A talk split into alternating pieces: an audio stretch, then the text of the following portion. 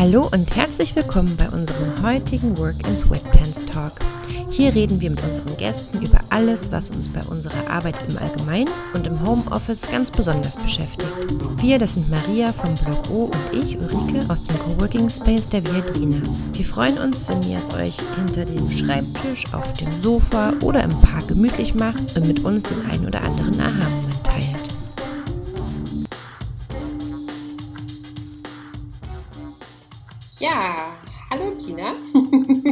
Ulrike.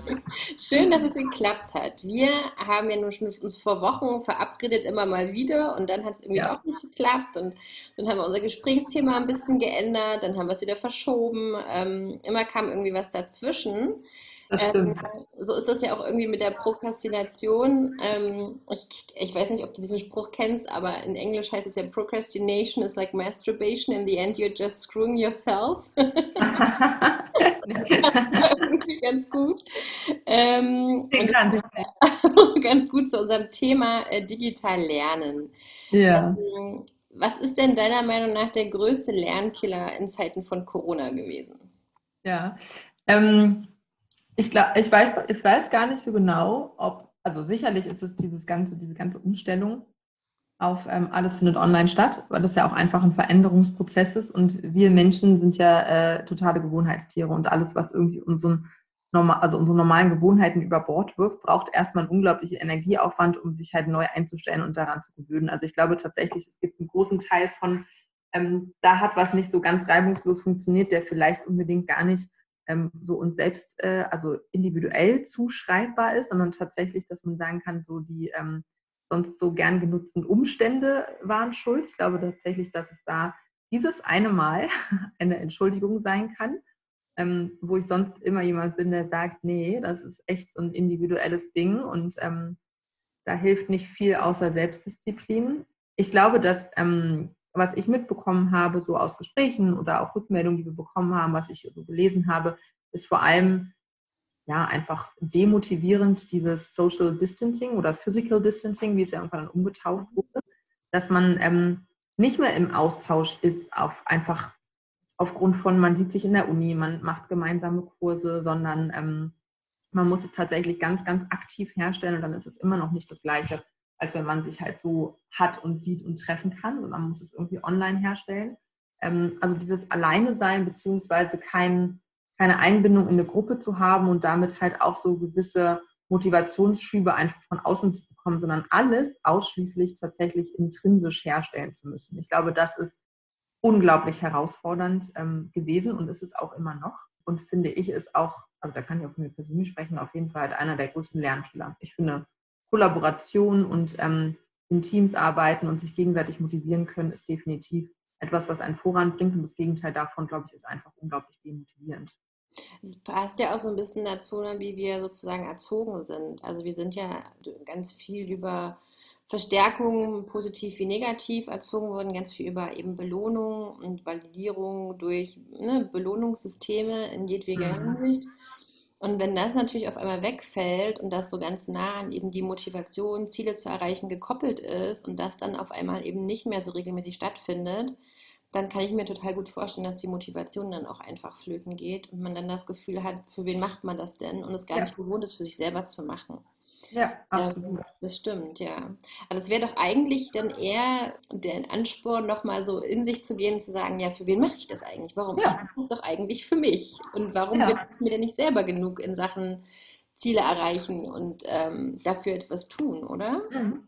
Definitiv, also das ist das, was ich meinte. ne, Also im Kern am Ende ist es immer die intrinsische Motivation, die entscheidend ist, weil extrinsisch kann man sehr viel tun. Also das ist, sind ja auch, das ist ja der Punkt, wo die meisten ähm, Methoden und Hilfen und Unterstützungen halt ansetzen, dass man von außen irgendeinen Reiz schafft, etwas zu tun, aber eigentlich halt die, die Motivation, die von innen herauskommt und man wirklich sagt, ich mache es für mich selbst und weil ich Lust drauf habe, ähm, das ist die, die einen am weitesten trägt. Also das kennt jeder von uns, wenn man irgendwann ein Hobby gefunden hat, wo man wirklich Spaß dran hat. Das ist ja auch ein Lernen, also auch eine Sportart zu erlernen oder ähm, irgendein bestimmtes Spiel oder wie auch immer. Also egal, was so das Hobby ist oder was Kreatives, wenn man das einfach gerne tut, dann ist man plötzlich unglaublich bereit, ganz viel Zeit zu investieren und man lernt total viel und schnell und das so nebenbei und es macht gar nicht so eine Mühe, als wenn man jetzt Mhm. dieses klassische Pauken machen muss. Ähm, Ja.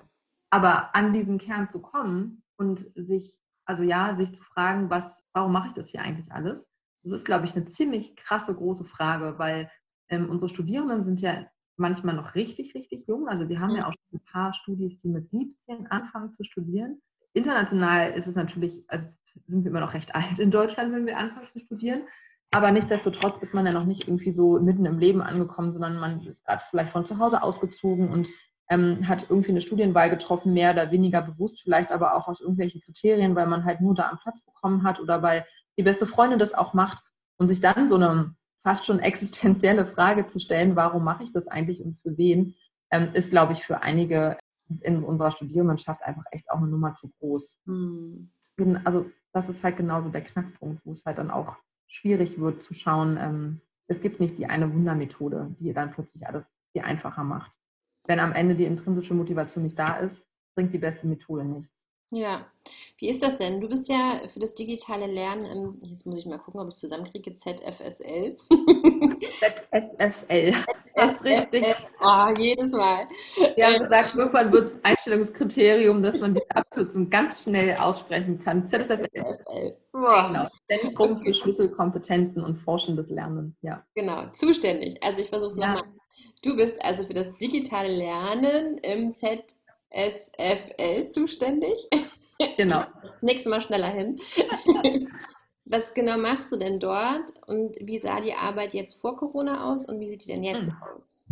Eigentlich bin ich genau einmal fürs digitale Lernen zuständig und ich habe ähm, sehr viel auch im Schreibzentrum gearbeitet, wo ich gar nicht so viel mit Digitalität äh, am Hut hatte im weitesten Sinne, sondern ähm, andere Formate betreut habe, wie zum Beispiel ähm, einen Booksprint mit einer Kollegin gemacht habe, also eher so innovative Formate irgendwie gemacht habe und aber auch den Orga- und ähm, Alltagskram im Schreibzentrum. Und im KL2D, was ja wiederum eine Abteilung des äh, Zentrums für Schlüsselkompetenzen und forschendes Lernen ist, also das Kompetenzzentrum Lernen und Lehre digital, ähm, da war ich lange Zeit vor allem zuständig für die Ausbildung von unseren Lern- und äh, Präsentationstutoren und unseren E-Learning-Tutoren, also dass ich eher unsere Tutoren befähigt habe, den Studierenden und auch den Lehrenden ähm, an der Uni zu helfen, ihre Lehre bzw. ihr Studium mit Tools zu stützen, beziehungsweise also online irgendwie halt zu machen, was ja echt an der Viatrina ziemlich, sag mal noch, sehr klein war vor Corona. Da gab es ja nicht so unglaublich viel ausgeprägte Strukturen.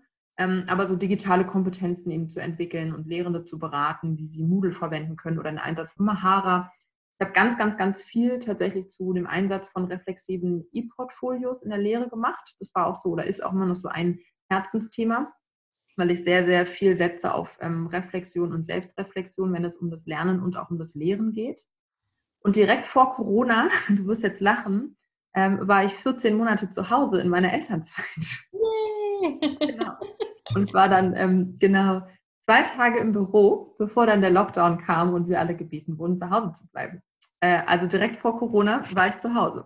und hast dich gefreut, endlich wieder zur Arbeit zu gehen und dann haben sie dich wieder nach Hause geschickt.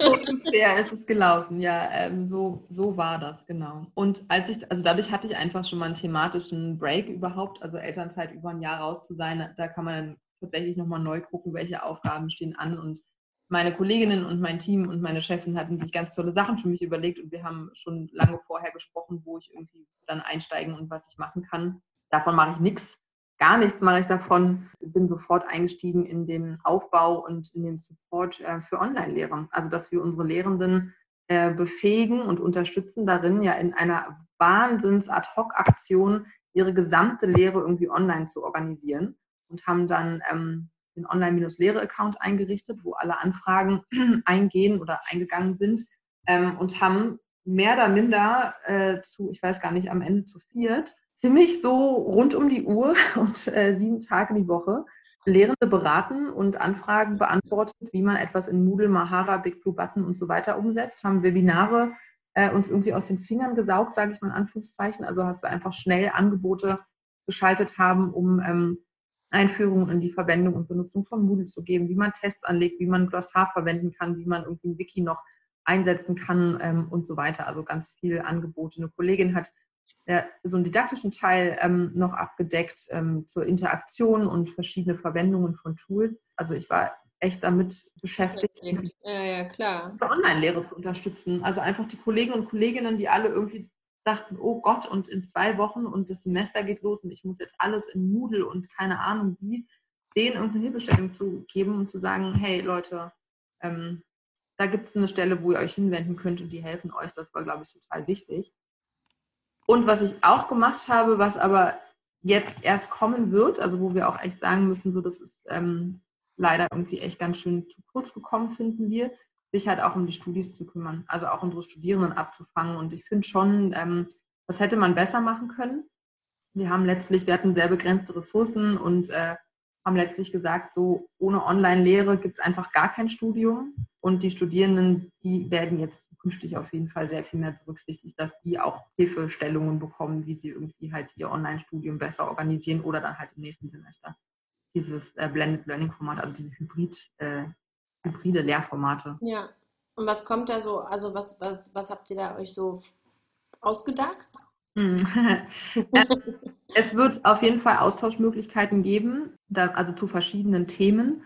Ähm, einmal was das Studium als solches betrifft, aber auch so drumherum. Also was macht dieses irgendwie zu Hause bleiben, was macht das Online-Studieren, was ist dafür irgendwie, also was ist anders, ähm, wie kann man Gruppenarbeiten auch ähm, gut organisieren, wenn man sich halt nie sieht und in einem Raum treffen kann, weil ich glaube, das wird einfach noch lange Zeit nicht passieren, dass man sich so ohne weiteres mit einer Gruppe von fünf Leuten halt treffen kann äh, in einem geschlossenen Raum oder in der Uni gar. Ähm, dafür wird es einfach Austauschmöglichkeiten geben, aber es soll auch kleinere ähm, ja, so Webinare im weitesten Sinn, also so kleine ähm, Angebote geben, an denen man halt teilnehmen kann, die jetzt eher nicht auf so einen Austausch ausgelegt sind, sondern auch die Studierenden nehmen auch irgendwie inhaltlich was für sich mit. Und ähm, wir haben ja, was ja richtig cool ist, vom Land Brandenburg ziemlich viel Kohle bekommen, um ähm, so Online-Tutoren einzustellen. Und da bin ich jetzt gerade dabei mit meinen Kolleginnen ein Konzept zu entwickeln und dass die Angebote für Studierenden sind da auf jeden Fall auch mit drin verankert. Das heißt, wir werden echt ein paar Tutoren haben, die sich ausschließlich ähm, damit beschäftigen, mit einer unserer, also einer meiner Kolleginnen, eine wissenschaftliche Mitarbeiterin und Angebote für Studis entwickeln und das halt auf die Beine stellen und sich halt um diese Seite kümmern. Aber das ist noch viel gerade in Anf also in Mache, ja. Mhm. ja, genau, weil wir erstmal irgendwie gucken, wie viele Tutoren kriegen wir dafür, ähm, was ergibt Sinn, da muss ja auch erstmal irgendwie geguckt werden, was wird sich auch gewünscht. Dann kommt jetzt die vorlesungsfreie Zeit, wo ja auch die Frage ist, ist es da. Sind da jetzt wieder alleine irgendwie im ja. Semesterferien oder sind die überhaupt da? Wollen die das? Ne? Also ich finde es auch total Richtig. schwierig, eine Rückkopplung zu kriegen zu diesen ja. Themen. Ja. Voll. Genau, und das finde ich ist zum Beispiel eine große Herausforderung, dieses ganzen Online-Gedöns. Irgendwie denkt man ja, also ich finde, es ist so ein, so ein Paradoxon. Man denkt ja, eigentlich ist, sind die Wege viel kürzer und man kann sich viel schneller kriegen, ne, so wie wir beide zum Beispiel. Also eigentlich ja. sind wir viel flexibler, als wenn wir jetzt irgendwie nach Frankfurt fahren müssten und uns da dann treffen mit irgendwie noch äh, Zeiten mit hin und zurückfahren. Ähm, und trotzdem dauert es total lange, weil ich finde, alle sind so ein Stück, ähm, also es hat so ein Stück Unverbindlichkeit dazu gewonnen. Also dass man halt Termine irgendwie schneller verschieben kann, ja, weil auch natürlich zu Hause irgendwie schneller halt was passieren kann und man umdisponieren muss. Aber das finde ich halt auch bei den Studierenden. Also ich fand es eh schon schwierig, irgendwie so Studiestimmen einzufangen, was die jetzt wollen und brauchen, wo die halt noch nicht mal mehr vor Ort sind und so eine, so eine physische Anknüpfung an ihre Universität haben, finde ich es halt noch schwieriger. Also ja, total. Also ich glaube, ganz oft weiß man ja auch noch gar nicht so richtig, was man braucht, wenn man noch neu ist, weißt du? Also wenn man so ja. sozusagen neu zu dem Thema ist, dann ist es so, hm, ich brauche alles und nichts, keine Ahnung, vielleicht ist das für mich ein Thema, vielleicht auch nicht. Also hm, ich glaube, es ist viel einfacher zu sagen, okay, du hast das und das Vorlesungsverzeichnis, das und das musst du halt irgendwie bringen und dann hast du da so einen Checkpoint dahinter, aber all das drumherum hat ja auch so ein bisschen was mit Persönlichkeit und Persönlichkeitsentwicklung zu tun und da, mhm. also zum einen wusste ich irgendwie mit 21 überhaupt nicht, was ich gebraucht habe, so gefühlt. Ähm, ja. Ich wusste, was mir Spaß gemacht hat, aber was ich gebraucht habe, war mir nicht so ganz klar. Genau, und gerade diese neuen äh, Themen, ich habe auch das Gefühl, dadurch, dass gerade so viel angeboten wird, ne, also weiß man gar nicht so richtig, was jetzt zu mir passt und was jetzt thematisch auch zu mir passt. So. Also ich kann mir das total gut vorstellen, dass die Studis da einfach auch so ein bisschen in der Luft hängen und sich eben an dem festhängen, was von denen erwartet wird als ne, so Pflichtveranstaltung. Ja. ja, total. Aber ich finde, das ist zum Beispiel auch eine total große Parallele zu dem Thema, ähm, also zu der Frage halt, ähm, wie lerne ich zu lernen? Also auch jetzt in digitalen Zeiten. ähm, dass es am Ende einfach darum geht, dass man sich selbst, also dass auch dieser Lernprozess ein sich selbst kennenlernen Lernprozess ist. Ja. Weil man einfach nicht sagen kann, dass was für den einen funktioniert, funktioniert für den anderen gut, sondern man muss es wirklich sehr, sehr individuell für sich herausfinden. Und das braucht A, Zeit ähm, und B, glaube ich, und das, also das ist halt das, was wir so als die wirklich zentrale Schlüsselkompetenz ähm, begreifen, eine Reflexionskompetenz. Weil wenn ich nicht in der Lage bin, mich selbst und meinen Lernprozesse zu reflektieren und zu erkennen, ähm, was funktioniert für mich gut und was funktioniert für mich nicht gut, dann bin ich auch nicht in der Lage, meine Lernprozesse entsprechend anzupassen, um es das nächste Mal besser zu machen und dazu zu lernen. Also es muss irgendwie eine Form von Metaebene vorhanden sein, in der man sich selbst beobachten kann, um ähm, zu verstehen und kennenzulernen und dann der, im nächsten Schritt erst in, der, in die Tat umzusetzen, ähm, zu wissen, was funktioniert für mich gut. Also wie, wie bin ich in der Lage, eine Lernumgebung zu schaffen? Was brauche ich dafür? Und nicht vielleicht irgendwas, was in einem Ratgeber steht. Also klar gibt es natürlich auch ähm, ja, natürlich eine Wissenschaft drumherum, die einfach klar sagen kann, das sind so bestimmte Sachen, die sind äh, neurophysiologisch halt vorgegeben und die treffen auf alle zu. Und aber alles darüber hinaus, finde ich, ist einfach sowas von individuell, wo jeder einfach schauen muss, halt, was, ähm, ja, was passt zu mir und was passt nicht zu mir. Und ist ja. eine Herausforderung. Das stimmt. Ich gucke gerade mal ganz kurz. Ich habe nämlich, ähm, wir hatten jetzt einen Zeitmanagement-Workshop und da habe ich das erste Mal über Ah, diese vier Motivationstypen ähm, was gehört. Hast du von denen schon mal was gehört? Warte mal, ich suche gerade raus und habe festgestellt, dass ich ein, Re ein Re hm, eine Rebellin bin. Ja, nee, nee kenne ich, also die ähm, Unterteilung kenne ich nicht. Und zwar von, und zwar gibt, nennt man das die Four Tendencies und das ist von Gretchen Rubin. Ähm, und da geht es sozusagen darum, wie man mit den inneren und den äußeren Erwartungshaltungen umgeht. Hm, spannend. Das ist total, fand ich auch total spannend. Vor allem gibt es da irgendwie einen Quiz dazu, wo man das eben auch rausfindet. Mhm. Das hat auch total viel mit irgendwie Produktivität und Zeitmanagement zu tun und wie man sozusagen eben auch diesen Ex mit den externen Herausforderungen umgeht. Zum einen, wenn ja. man ne, irgendwie, keine Ahnung, Vorlesungsverzeichnis, das und das musst du machen, die und die Prüfung, ähm, die und die Erwartung hat man an dich. Und versus, was für eine innere Haltung hat man dem gegenüber und wie sehr schafft man es, die zu erfüllen oder wie reagiert man darauf? Mhm. Und ich habe mich immer gefragt, zum Beispiel, warum ich, wenn jemand irgendeine Anforderung an mich hat oder mich sozusagen festnageln will, warum ich da automatisch das Gefühl habe, ich muss ganz schnell weg. Ja. Ähm, und das ist wohl Teil dieses Motivationstypus. Und das, ah, ja. also, das fand ich auch total spannend, einfach zu verstehen, warum, ne, wie, funktio also, wie funktioniert man so und warum funktioniert ja. man so. Und das ich damit nicht alleine bin und dass man es ja. dafür tatsächlich irgendwie Definitionen gibt und ähm, ne, dass es nicht irgendwie meine Eltern waren, die mich in der Erziehung verhunzt haben oder so, ähm, sondern dass es einfach tatsächlich ja verschiedene äh, mhm. Kategorien mhm. gibt manchmal ähm, und dass es eben auch andere gibt, die so sind wie ich. So, das äh, fand ich irgendwie gerade in diesem vielen Alleinsein, ich meine, okay, durch die Kinder bin ich nicht wirklich alleine, aber diesen von anderen Professionals ähm, ein bisschen abgekoppelt, ja. finde ich total äh, auch so ein bisschen heilsam einfach irgendwie. Ja, absolut. Aber das hat ja auch, oder du sagst gerade irgendwie halt, ich bin nicht alleine darin. Und das hat ja schon wieder so einen kollaborativen Aspekt im Sinne von, mhm. ähm, ich bin nicht alleine. Also das ist halt, glaube ich, echt so dieses ähm, festzustellen, man sitzt nicht alleine in irgendeinem Boot. Sei es halt für eine Klausur zu lernen oder sei es ein bestimmter Motivationstyp zu sein. Also ich ist mir mega spannend. Ich werde da gleich im Anschluss auf jeden Fall mal was zu lesen. Da habe ich noch nicht gehört. Ähm, sondern dass man einfach halt eine Anbindung hat an dieses, ähm, an irgendeine Form von soziale Gruppe. Und äh, das in Zeiten von Corona herzustellen, erfordert einfach unglaublich viel Aktivität. Und ich glaube, dass das ähm, dass die Studierenden und auch, also nicht nur die Studis, sondern auch wir, also ich schließe mich da auch mit ein, ein vielfaches Maß an akt selber aktiv werden einfordert. Und das ist halt immer mit, ja, mit Aufwand verbunden. Also immer mit, man muss irgendwie selber halt was dafür tun. Und auch mit Verantwortung, ne? Verantwortung zu ja. übernehmen. Ja, ja, auf jeden Fall. Was ja. wäre denn eine gute Lernumgebung? Also hm, ich weiß zum Beispiel, keine Ahnung, wenn ich jetzt mich konzentrieren möchte, dann gibt es so bestimmte, versuche ich meine Grundbedürfnisse abzudecken. Ne? Ich gehe vorher noch mhm. aufs Klo, irgendwie, ich stelle mir ein Glas Wasser hin und so. Aber gibt es denn, wie schafft man sich denn eine gute Umgebung, um dann auch mal beim Ball zu bleiben? Und gibt es da irgendwelche Einstiegsmethoden, wo man sagt, okay, wenn man irgendwie es nicht schafft, reinzukommen? Gibt, kann man da, kann man da irgendwas tun?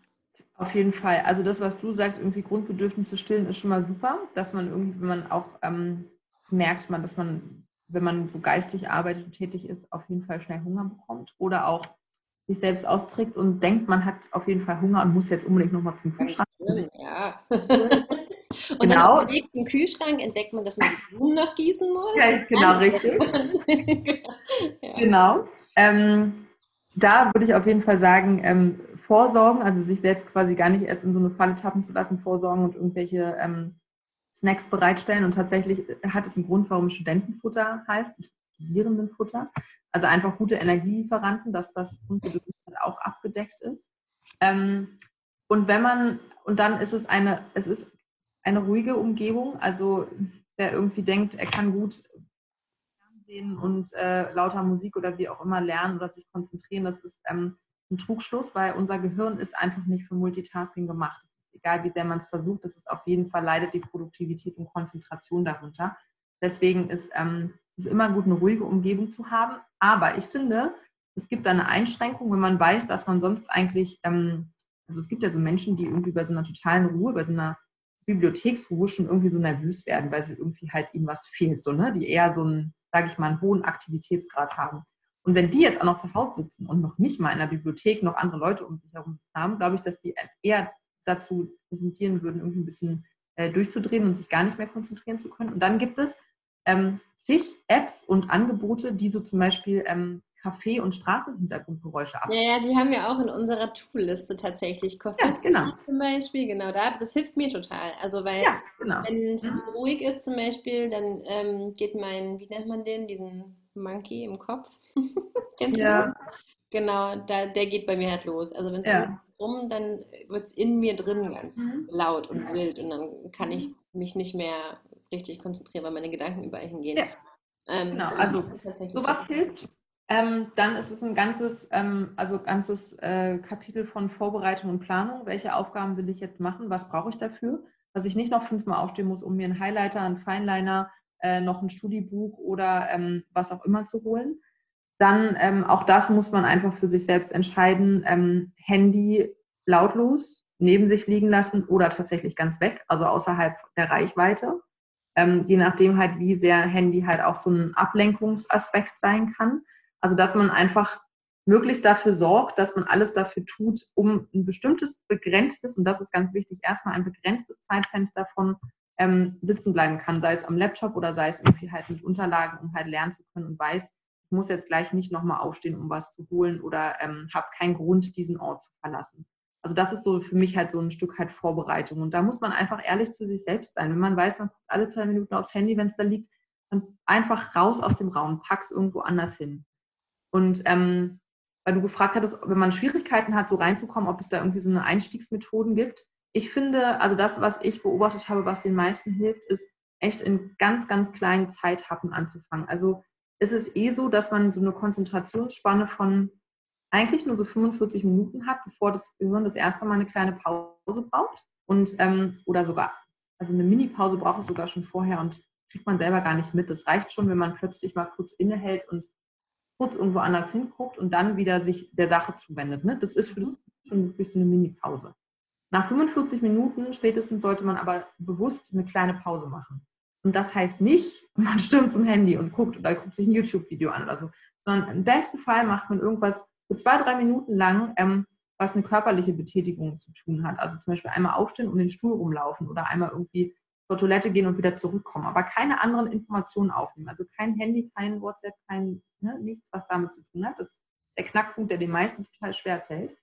Ähm, und wenn 45 Minuten auch schon zu lang erscheinen, dann kann man sich diese Happen einfach kleiner machen und man sagt, ich mache jetzt 10 Minuten diese eine Sache. Und wenn ich das gemacht habe, da kommt es wieder, belohne ich mich irgendwie. Ja, also tatsächlich, dann darf ich XY machen. Also ich hatte zum Beispiel, ich erinnere mich an eine Situation, da war ich relativ neu als wissenschaftliche Mitarbeiterin, hatte mein erstes Seminar und musste am Ende des Semesters äh, unglaublich viele Portfolios bewerten. Und ich, es war nicht, dass ich keine Lust drauf hatte, aber ich fand es krass, irgendwie anspruchsvoll, plötzlich irgendwie andere Studierende zu benoten und hatte deswegen Schwierigkeiten, mich zu motivieren und aufzuraffen, das zu machen, weil ich irgendwie so eine Aversion gegen dieses Ich benote jetzt Studierende hatte. Und ich habe immer gesagt, ähm, ich mache ein Portfolio, das hat irgendwie so eine Stunde bis anderthalb gedauert. Und dann darf ich ein, weil wir damals in Hochzeitsreisenplanung waren, dann darf ich ein Hotel für unseren Honeymoon recherchieren und mir angucken. So. Und das habe ich dann gemacht und das habe ich irgendwie über mehrere Tage gemacht, bis ich alle irgendwie fertig benotet hatte. Das hat total gut funktioniert, weil es so ein, es war eine Begrenzung. Also das ist, glaube ich, wichtig, sich irgendein klares Ziel zu stecken. Und das kann sein zeitlich oder halt, wenn ich das und das geschafft habe, dann mache ich, dann darf ich dies und jenes machen. Ja. Das sind so Sachen, die einem ähm, helfen. Für die Studis, die was schreiben müssen, es gibt total schöne Schreibeinstimmer, ähm, die einen so langsam irgendwie reinführen, die wirklich wie so ein, ich fange jetzt meinen Tag an und ich schreibe erstmal nur, wie es mir geht und über was ich heute schreiben will, ähm, was mein Ziel ist, was ich irgendwie ähm, gerne daran mache, was ich nicht so gerne mache, worauf ich Lust habe, worauf ich nicht Lust habe. Halt solche Schreibeinstimmer gibt es ganz, ganz viel. Wenn man das, wenn man das googelt, dann findet man was. Ich glaube, sogar auf der Schreibzentrums-Webseite von uns gibt es auch sowas, ähm, um erstmal so ein bisschen reinzukommen. Das ist wie beim Sport machen. Man fängt ja auch nicht an, irgendwie mit einem plötzlich einfach halt in Vollkaracho den 20-Kilometer-Lauf irgendwie halt anzutreten. Ne? Man fängt halt langsam an und wird warm. Und dieses Warmwerden ist total wichtig. Also ich habe das ähnlich gemacht im Studium. Mhm. das hatte oft was mit äh, dem Wein am Abend zu tun. Mhm. Aber ähm, ich habe mir tatsächlich auch immer äh, Belohnungen gesetzt. Also mhm. weil ich wusste, dass ich da total einfach zu kriegen bin. Das stimmt. Ja. Ähm, wie ist das denn? Hast du das Gefühl, dass es jetzt auch in dieser Zeit, dass man alleine ist, weil man sich ja nun, also ich hatte zum Beispiel auch oft in so Gruppen gelernt und dann hat man sich ja doch so ein bisschen verquatscht. Ja, also mhm. vielleicht ist das auch eine, keine Ahnung, vielleicht quatsche ich einfach auch viel zu gerne.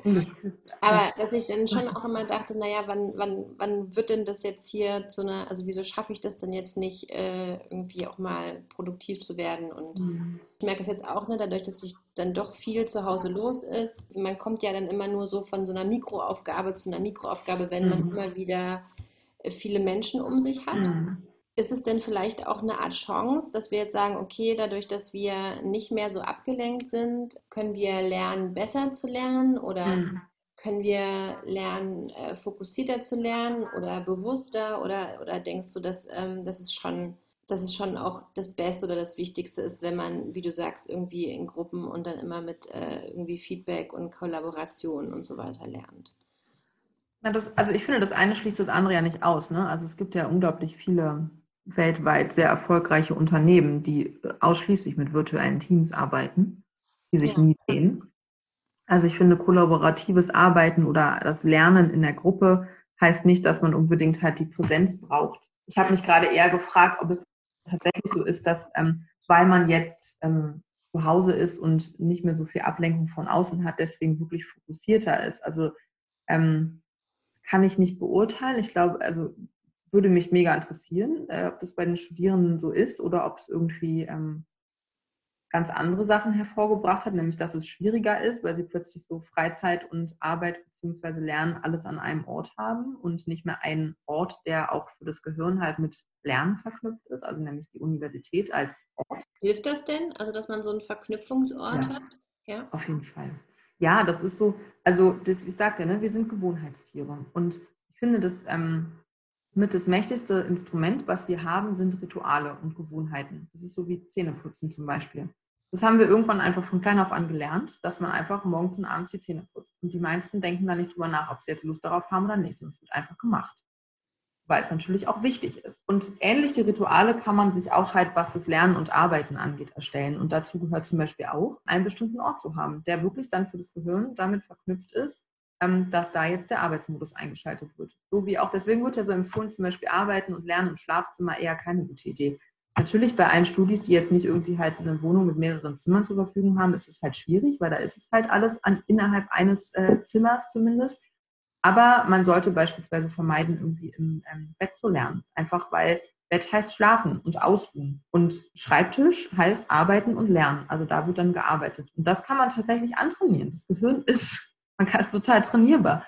Man muss es einfach nur lange genug durchziehen. So, jeder, der sich mal vorgenommen hat, ich mache jetzt mindestens zweimal die Woche Sport, der weiß, dass es mehrere Wochen dauert, bis man da irgendwie so drin ist, dass man es einfach so eine Routine und so ein Ritual hat. und das äh, tatsächlich regelmäßig macht. Und die ersten Wochen sind immer ein, oh, ich muss mich aufraffen und mein inneres Schweinehund überwinden. Und genau das Gleiche ist beim Lernen im Prinzip auch. Also von daher. Das heißt aber, man könnte auch das Bett umtrainieren, oder? Ja, also natürlich. ist das dann, das dann was mit Körperhaltung zu tun? Und also ich habe zum Beispiel gelernt vor kurzem, also bei meiner Tochter, die hat auch so Schwierigkeiten, sich zu konzentrieren. Mhm. Und dann hat mir meine Freundin gesagt, es ist total wichtig, dass die ihre Füße auf dem Boden hat. Mhm. Dass die sozusagen eine Verbindung zum, dass es einen so erdet. Ja, ja, und man sitzt zwar gleich gerade. Und ich bin mir mal nicht sicher, ob das, also das sind ja, beide sind ja sozusagen wahrscheinlich irgendwie biologisch mal herausgefunden und dann Mhm. deswegen ausprobiert und dann für richtig befunden. Und dann gibt es ja aber auch so viele Methoden, wo ich da zum Beispiel das Gefühl habe, das funktioniert vielleicht für den einen, aber für den anderen nicht. Ne? Also ich habe zum Beispiel ganz lange gedacht, ich bin super inkonsequent, weil ich nie lange bei der Stange geblieben bin. Ja? Also ich habe Mhm. irgendwie mein Hobby gewechselt, dann habe ich mein, mein Lebenslauf ist ziemlich bunt, also es ist alles sehr unstet, sage ich mal. Mhm. Und ähm, jetzt habe ich aber erfahren, dass das auch wiederum was mit einem, äh, mit ne, also mit einem Persönlichkeitstypen zu tun hat. Also auch da bin ich wohl nicht alleine. Und ähm, dass man das sozusagen auch als Stärke ausbauen kann und dass man ähm, ja, dass, äh, dass die und die Menschen die und die Rolle in Gesellschaft und Unternehmen, im Unternehmen zum Beispiel Ja. äh, einnehmen und so. Und ähm, ganz oft hatte ich aber das Gefühl, so wie, also keine Ahnung, ist ja schön, also Routine ist zum Beispiel super, ja, ich glaube wirklich, dass es sehr hilfreich ist. Ich bin eine mittelschwere Katastrophe mit Routine. Ich kriege das nicht hin. Ich, ich habe schon Mhm. 5000 Mal versucht, Dinge anzufangen und ich habe das nie richtig durchgezogen. Mhm.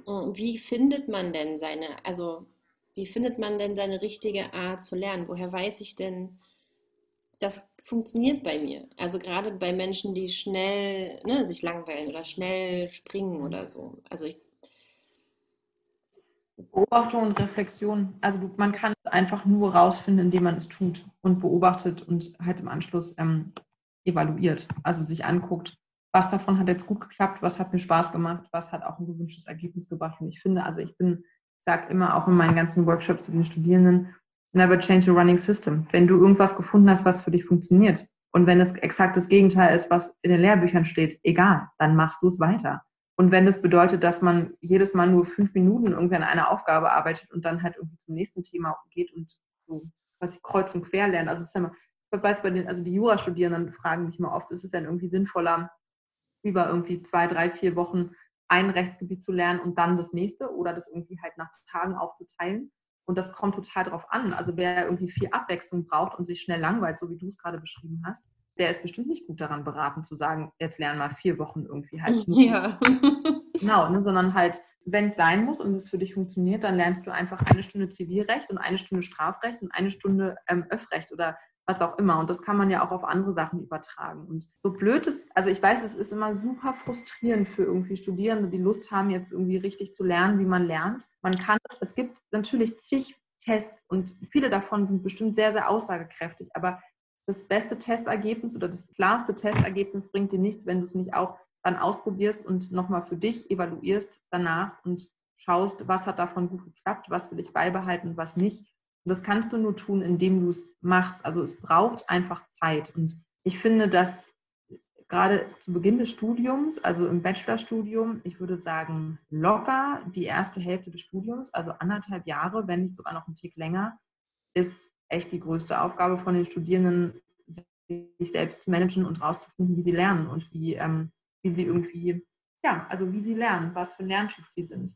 Und wenn das nicht unterstützt wird und so lange irgendwie so nach späteren Zeit halt Richtung Master und Abschluss dann verschleppt wird, in Anführungszeichen, desto schwieriger wird es. Also, weil man einfach dann sozusagen irgendwie so viel zu sortieren hat und zu gucken hat, was hat, was kann ich eigentlich gut beim Lernen leiden, was mag ich gar nicht, was funktioniert für mich. Am Ende ist es immer eine Reflexion und sich anzugucken. Mhm. Lerntage führen, sowas zum Beispiel, klingt total boring und ist es auch. Also ist einfach nicht sexy. Aufzuschreiben, ähm, heute habe ich irgendwie mit in Jogginghose und äh, mit Kaffee und weiß ich nicht was äh, gelernt. Also alles aufschreiben, was man irgendwie was mit dem Lernen und der Umgebung und so weiter und welche Methoden man angewendet hat. Und dann Notizen machen dazu, wie habe ich mich gefühlt, wie hat es geklappt, wie waren meine Lernerfolge und am nächsten Tag das gleiche wieder und sich dann hinsetzen, angucken und sagen, okay, da klappt was, da ja. klappt es nicht. Gibt es denn irgendwas, also wenn wir jetzt gerade schon so viel über das Lernen sprechen, gibt es denn irgendwas, was du in den letzten Wochen gelernt hast? Du sagst, oh krass, das ist so ein Learning, irgendwie daraus schöpfe ich noch oder das war irgendwie so eine harte Realität für mich oder also ich habe zum Beispiel so viel über meine eigene Arbeitsweise gelernt und so viele Methoden auch ausprobiert, die ich wahrscheinlich mhm. vorher nicht ausprobiert hätte, wenn ich nicht auch so ein bisschen, ne, also den Druck hatte, mich irgendwie neu zu positionieren und irgendwie auch in dieser ja. zu lernen und so. Und das hat mir so viel über, also über meine, meine eigene, ne, von der Motivation, über was bin ich eigentlich für ein Persönlichkeitstyp. Also da guckt man ja jetzt nicht mal so schnell nebenbei, Nee. Keine Ahnung, Ostern und Neujahr mal rein oder so. Aber also das hat mich irgendwie mhm. total begeistert, auch zu sagen, okay, das, was ich vielleicht als Schwäche empfunden habe, ist eigentlich voll die mhm. krasse Stärke. Ne? Das mhm. erste Mal hatte ich das, als ich Mutter geworden bin. Und ich dachte, boah, es ist so cool, was ich jetzt auf einmal alles kann. Und das kriege ich irgendwie auf der linken Arschbacke abgerutscht. Und vorher habe ich mir da stundenlang Gedanken drüber gemacht. Also das, ähm, das, was andere ja so ein bisschen auch als Schwäche sehen, ah, das ist jetzt die Mutti und jetzt muss die wieder ne, irgendwie zurück in den Beruf. Und ich habe dann irgendwie gleich ein mhm. Unternehmen gegründet und habe so viel gelernt über mich und eben auch über diese Superpower Mutter zu sein und gleichzeitig ja. irgendwie so Unternehmerin und arbeitend und und das hatte ich irgendwie durch Corona gefühlt wieder, zu sagen, okay, also all die Dinge, die ich irgendwie so verschleppt habe als Schwäche, ist eigentlich auch eine ziemliche Superpower. Ich muss die nur richtig einsetzen können. Mhm. Und das fand ich irgendwie ganz nett. ja, ja, voll. Es ist ja auch eine total tolle Ressource, die du da irgendwie neu, also nochmal neu entdeckt hast. Ja, dich. total, ja. Vor allem, wenn es sowas ist, dass man denkt, irgendwie vermeintliche Schwächen, also ne, wer definiert denn, was irgendwie eine Schwäche ist? Also wer schreibt uns das denn vor? Das ist das, was ich auch meinte. Was im Lehrbuch steht, muss auch nicht unbedingt halt für jeden irgendwie zutreffen. Also was ja. das eigene Lernverhalten angeht. Und ähm, ich finde auch, dass man durchaus äh, nicht sagen kann, was objektiv Stärken und Schwächen sind, sondern zum Beispiel in einer Zeit von Pandemie, Menschen, die irgendwie halt gerne alleine sind und gerne isoliert sind, ich glaube, die hatten ihren Glanzauftritt auf jeden Fall in den letzten Monaten. Voll, ja, voll. Ah, ja. ähm, was habe ich gelernt? Ich glaube, ja, ja, meine größten Lerneffekte sind auch echt irgendwie so in dieser Kombination von Muttersein und Arbeiten. Also ich glaube, das war auch echt die krasseste Lektion, die ich lernen, lernen musste, dass also ich kann sagen, mit ein beziehungsweise mittlerweile ja anderthalbjährigen kann ich nicht arbeiten. Also ich habe Zwillinge. Und das ist einfach nicht möglich. Und da habe ich ein paar Wochen gebraucht und da sind ähm, da viele, ähm, also da ist es sehr laut geworden und es sind viele Tränen geflossen äh, bei den Kindern und auch teilweise bei mir, bis ich irgendwann gesagt habe, okay, es funktioniert einfach nicht. Ich muss es einfach so strukturieren, ähm, dass ich nicht arbeiten muss, wenn ich die Kinder habe. Und ähm, dann ein anderer Lerneffekt war dann halt zu sagen, okay, dann muss ich jetzt mal den sauren Apfel beißen für eine gewisse Zeit und äh, muss halt abends und teilweise irgendwie bis spät abends oder halt bis nachts irgendwie rein halt arbeiten ähm, und sich halt gut ähm, absprechen. Also ich glaube nochmal so, in diesem Familien- und Arbeitsgebilde zu Hause sind wir echt maximal effektiv geworden. Also als Zwillingsmutter ist man eh schon sehr effektiv, wirklich. Aber das hat nochmal echt das letzte bisschen rausgekitzelt. Und dann, was ich, was total schön war, was ich gelernt habe, ist, dass ich definitiv ein Mensch bin, der sehr auf den persönlichen Austausch und das sich sehen, also face-to-face -face steht. Also ich finde, das, das hat für mich so einen krassen Wert gewonnen. Und ich freue mich so dermaßen auf meine Kolleginnen, die wieder mehr oder minder regelmäßig im Büro zu sehen und tatsächlich so eine Community zu haben, die irgendwie in die Uni geht und da halt gemeinsam Wissen erschafft ähm, und arbeitet. Also das hat für mich einen total großen Wert bekommen und wüsste ich auch, dass mir das in Zukunft einfach immer sehr, sehr wichtig wäre. Also ich wäre, glaube ich, keine gute, kein gute, gutes virtuelles Teammitglied. Also so würde mir mhm. einfach fehlen.